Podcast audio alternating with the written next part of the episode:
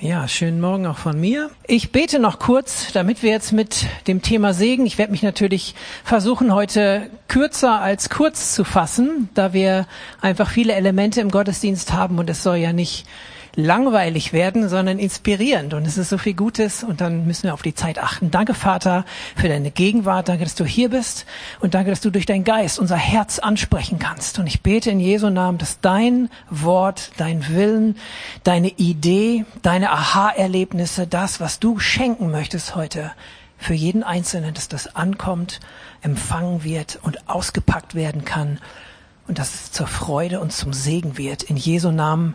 Amen. Ich möchte auch an der Stelle herzlich nochmal die Familie von Marlene und Michael, wenn er mitgebracht hat, eventuell auch herzlich begrüßen hier im Gottesdienst. Cool, dass ihr da seid und diese Segnung von Emma mitnehmt. Ich mache mal die Kerze an. Meine Frau macht nämlich immer so schöne Kerzen für die Segnung. Ist heute nicht da. Dürft ihr alle gerne eine wertschätzende Nachricht nachher schicken. Ne? Okay. Wir haben ja einen Unterschied bei uns. Wir segnen Kinder, Kleinkinder, Babys und Schulkinder und so weiter und so fort und uns gegenseitig auch. Aber wir taufen die Babys nicht. Das wird jetzt im Laufe der Predigt nicht so das Hauptding sein, aber ich denke, es kommt nachher raus, wo der Unterschied zwischen dem Segen ist und einer Entscheidung zur Taufe. Nicht, weil ich heute predige, aber wenn du heute vielleicht das einzige Mal im Gottesdienst bist oder seit langem Mal oder gesagt hast, heute ist das letzte Mal, heute ist es die wichtigste Message für dein Leben. Und das sage ich nicht einfach nur so, davon bin ich zutiefst überzeugt. Weil Segen und jemand zu sein, der segnet, ist absolut das Charakteristika unseres Gottes. Und wenn du Gott kennenlernen möchtest oder wenn du ihn kennengelernt hast, vielleicht hast du auch ein falsches Bild von ihm, sein Charaktermerkmal, dass er Segen ist und Segen gibt, ist das Allerwichtigste im Leben. Alle anderen Fragen, die sich manchmal auftürmen im Leben, ich fühle mich überhaupt nicht gesegnet, irgendwie läuft es überhaupt nicht rund, ich habe doch Gott gesagt, er soll mich segnen. Ich kenne die gleichen Fragen und Leider wirst du vielleicht sogar mehr Fragen noch kennen als ich, weil du länger gelebt hast und schon länger Tiefen und Höhen und Tiefen oder nur Tiefen und Tiefen erlebt hast. Aber ich will dich ermutigen, das ein kleines Stück zur Seite zu packen, weil die Fragen, die du hast, die löschen nicht aus, wer Gott ist. Und deswegen ist es immer wieder wichtig zu überlegen, okay, um welchen Gott geht's hier? Ich versuche meine Sachen mal an die Seite zu packen. Wenn du dir diese Tür zur Hilfe, wenn du diese Tür zum Frieden, die Tür zur Hoffnung, die Tür zum Glück, hört sich so menschlich an, aber glücklich ist der, der dem Herrn vertraut. Ein Leben kann glücklich werden und das ist nicht langweilig und das ist nicht was für Softies, wenn du mit Gott unterwegs bist. Wenn du diese Tür öffnen und da durchgehen willst, dann brauchst du ein Verständnis von Gott. Und wenn es einzelne Funken sind heute Morgen, dass er gut ist und dass er segnet. Mose sind die meisten, ist, die meisten von uns kennen diese Person aus der Bibel, ist jemand, von dem es heißt, dass er ein Freund von Gott war und es heißt, dass Gott mit ihm von Angesicht zu Angesicht gesprochen hat. Das ist irgendwie heftig, wenn man sich da mal Gedanken zu macht, aber für mich ist das ein Anspruch, da möchte ich hin. Wenn Gott das mit Mose gemacht hat, dann kann er das mit mir auch machen, weil Mose ist ein Mensch wie ich. Und ich möchte auch, dass er mit mir von Angesicht zu Angesicht spricht. Und Mose hat irgendwann zu Gott gesagt, Herr, zeig mir deine Herrlichkeit. Herrlichkeit, Gewicht, Licht, das, die, die, die Masse Gottes, das, was ihn ausmacht. Wir sagen oft, das ist herrlich. Genau beschreiben kann man das Wort dann nicht, sondern das, das man dann sieht. Und es hat viele andere Begriffe, die dieses Wort herrlich dann erklären. Und Moses sagt, Gott, zeig mir deine Herrlichkeit. Und dann sagt Gott selber, ich werde meine Güte, mein Gutsein an dir vorüberziehen lassen.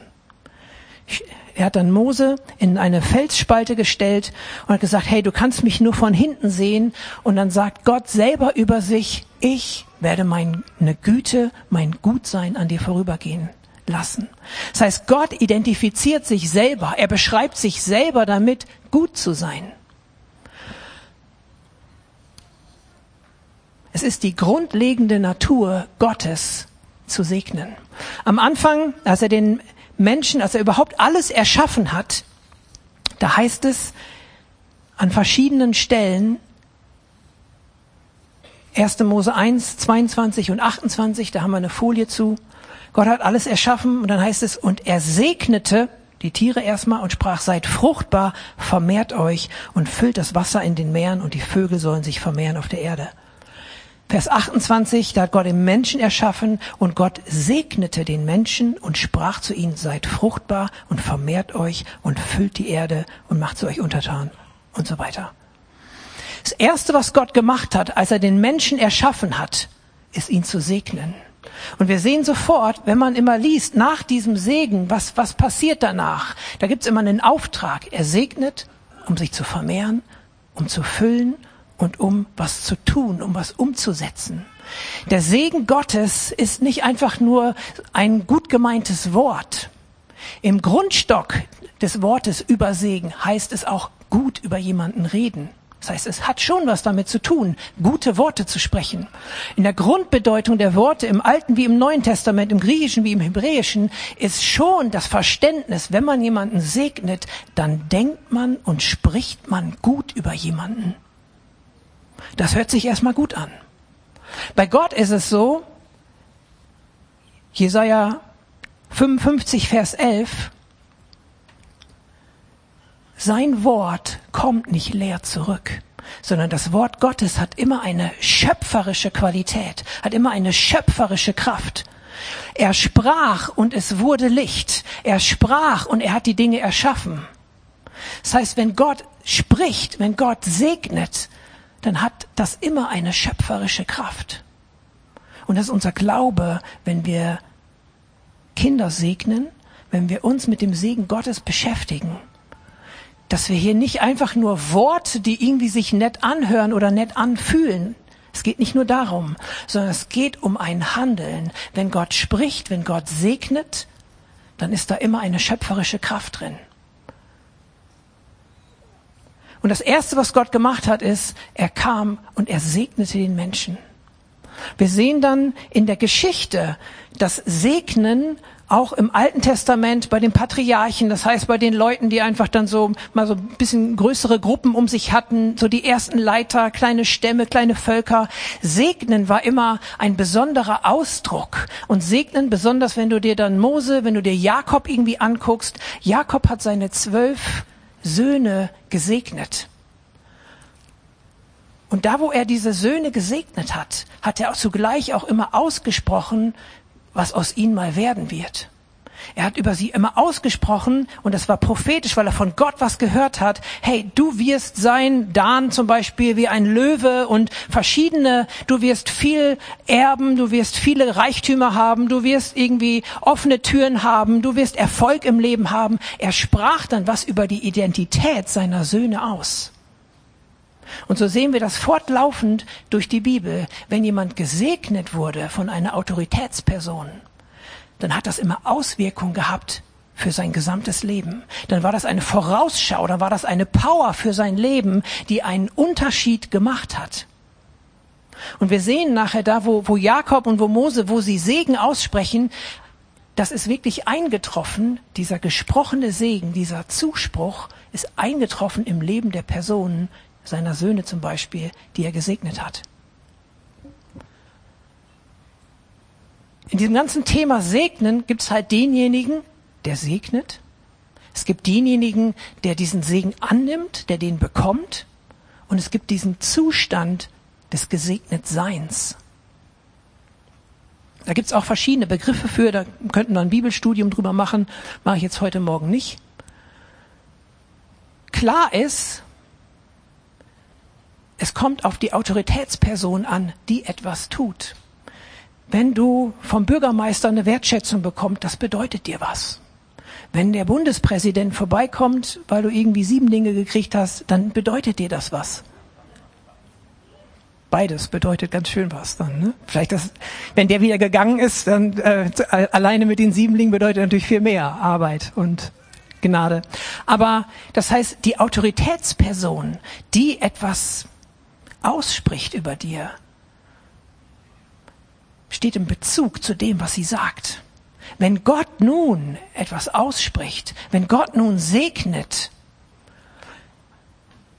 dann braucht es unseren Glauben an das, was er sagt. Über Israel sagt es, sie haben im Grunde die Verheißung nicht empfangen, weil das Wort Gottes sich mit dem Glauben nicht verbunden hat. Sie haben leider nicht geglaubt, was Gott gesagt hat. Also ist es erst nicht zustande gekommen. Und wir werden aufgerufen, nicht so zu handeln, ah, hm, ich weiß nicht, ob, was damit ist, sondern uns aufzumachen und irgendwie zu glauben. Aber wenn du glaubst, was Gott sagt, dann wird es werden, weil sein Wort kommt nicht leer zurück. Apostelgeschichte 3, Vers 26. Hier geht es dann um Jesus. Das heißt, da spricht Paulus, euch zuerst hat Gott seinen Knecht, also Jesus, erweckt und ihn gesandt, euch zu segnen, indem er jeden von euch von seinen Bosheiten abwendet. Auch Jesus kam als Ausdruck von Gottes Segen. Die meisten kennen Johannes 3, Vers 16, also hat Gott die Welt geliebt nicht also wollte er endlich, dass alles wieder klar Schiff wird und seine Macht durchsetzen. Er hat den Menschen geliebt, er hat die Welt geliebt und deswegen kam Jesus. Jesus kam, um zu segnen. Was bedeutet das? Zu segnen heißt, mit einer lebensspendenden und schenkenden Kraft auszustatten. Jesus kam, um diese Kraft zu geben, um sie zur Verfügung zu stellen, dass wir wie, es hier heißt, von unseren Bosheiten uns abwenden können. Und das gilt für jeden von uns. Wir haben Dinge, die nicht gut sind in unserem Leben. Und da ist keine Wertigkeit. Wir sind alle gleich gut, alle gleich schlecht, alle gleich bedürftig für Gottes Gnade. Und Jesus kam, um zu segnen. Wenn du dir dann anguckst, als Jesus wieder aufgefahren ist in den Himmel, heißt es in, in Lukas 24, muss das sein, und segnend wurde er in den Himmel aufgenommen. Während er sie segnete, da sind die Jünger, und ich glaube genauso, dass es so war, die Jünger sind da und Jesus ist da und er wird aufgenommen in den Himmel. Segnend hat er die Erde verlassen. Das Erste, was Gott gemacht hat, er segnete den Menschen. Wir sehen die Patriarchen, sie segneten und es, es wurde was aus diesem Wort. Es hatte Kraft, es hatte Kreativität. Wir sehen, Jesus kommt, um zu segnen, als Segen Gottes für uns, um uns zu helfen aus unseren Bosheiten raus. Und Jesus ging auf wieder in den Himmel, segnend. Jetzt bin ich überzeugt, nicht im Stolz an uns, sondern in Dankbarkeit dem Wort Gottes gegenüber, dass wir als Christen die nach vorne ausgerichteteste, modernste und innovativste Art und Weise des Glaubens haben. Oder nicht die Art und Weise, sorry, rückspulen, der Glaube an Jesus Christus ist das ausgerichtetste, nach vornste, nach modernste, was es irgendwie gibt. Weil wir gucken nicht nur zurück auf eine Geschichte, auf das, was gewesen ist am Kreuz von Golgatha. Das wäre auch schon gut. Wir segnen auch heute nicht ein Kind, weil wir an irgendeine Tradition glauben, weil wir irgendwie glauben, dass da was gewesen ist mit Jesus. Das wäre schon einiges. Und daran ist viel, sagen wir mal, Hilfestellung in Religion. Ich will das nicht alles schlecht reden, aber wir glauben nicht an eine Religion, wir glauben an Jesus Christus. Wir glauben an eine Person. Paulus sagt, ich weiß, an wen ich geglaubt habe und nicht an was. Ich muss mal überlegen, was da alles war. Nein, da war eine Person. Die Aspekte kann ich auch mal vergessen.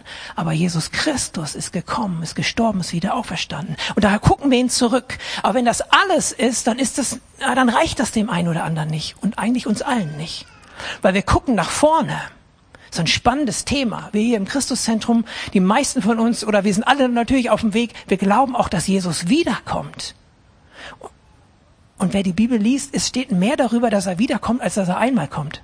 Also über das zweite Kommen steht mehr als über das erste. Von daher ein absoluter Grund zur Hoffnung weil das nach vorne ausgerichtet sein, das Ziel haben, ist Hoffnung, ist Vision, ist Ausrichtung. Das gibt meinem Leben ja überhaupt den Sinn, wenn ich weiß, wo es hingeht.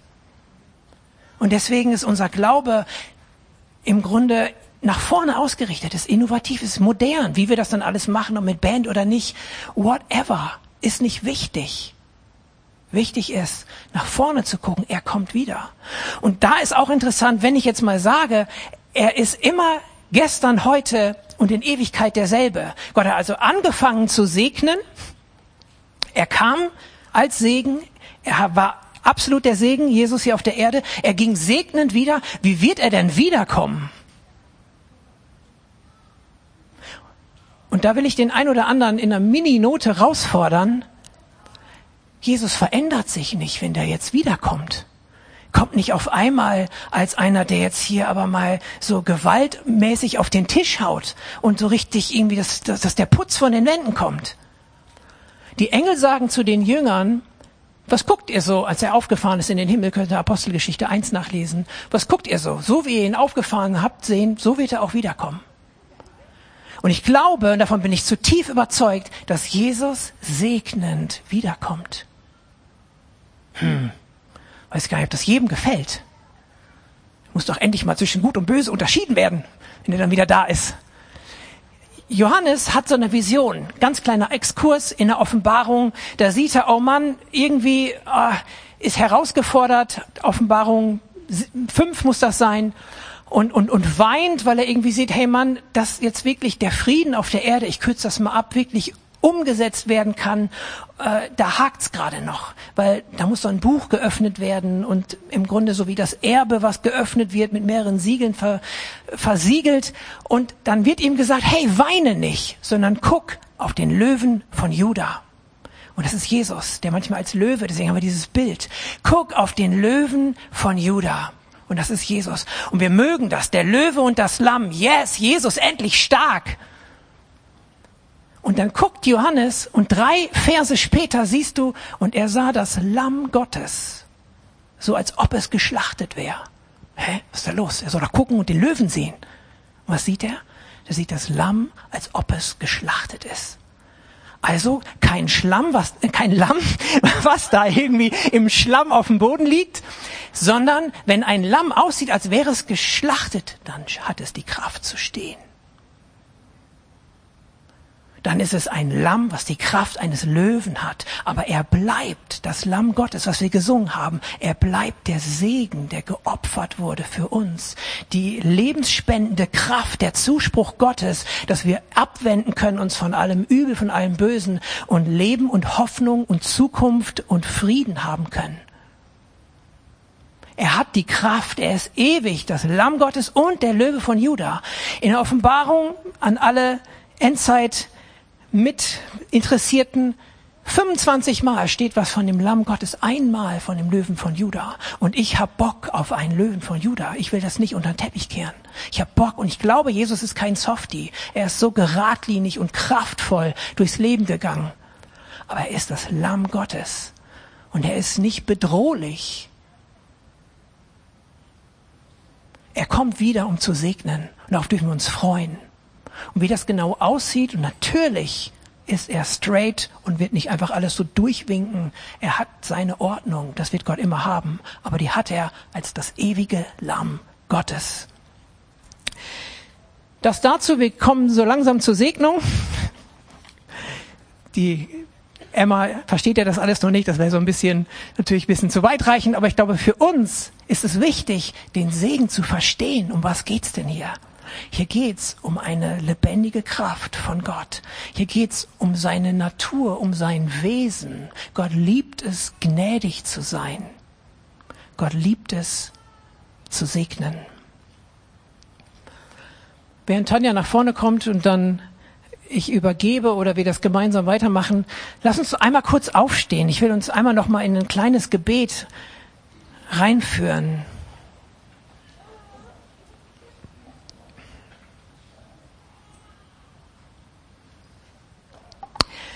Danke, Vater im Himmel, für deine Gegenwart hier. Danke für deine Wahrheit. Danke für dein Wohlwollen, Herr. Herr, du bist uns wohlgesinnt.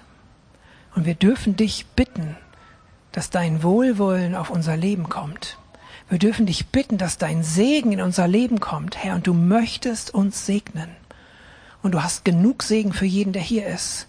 Herr, und ich bete um deine Gnade, dass diese Fragen, dass diese Hindernisse, die zwischen uns und deinem Segen stehen, den du wirklich geben willst, du hast es schon bewiesen, Herr.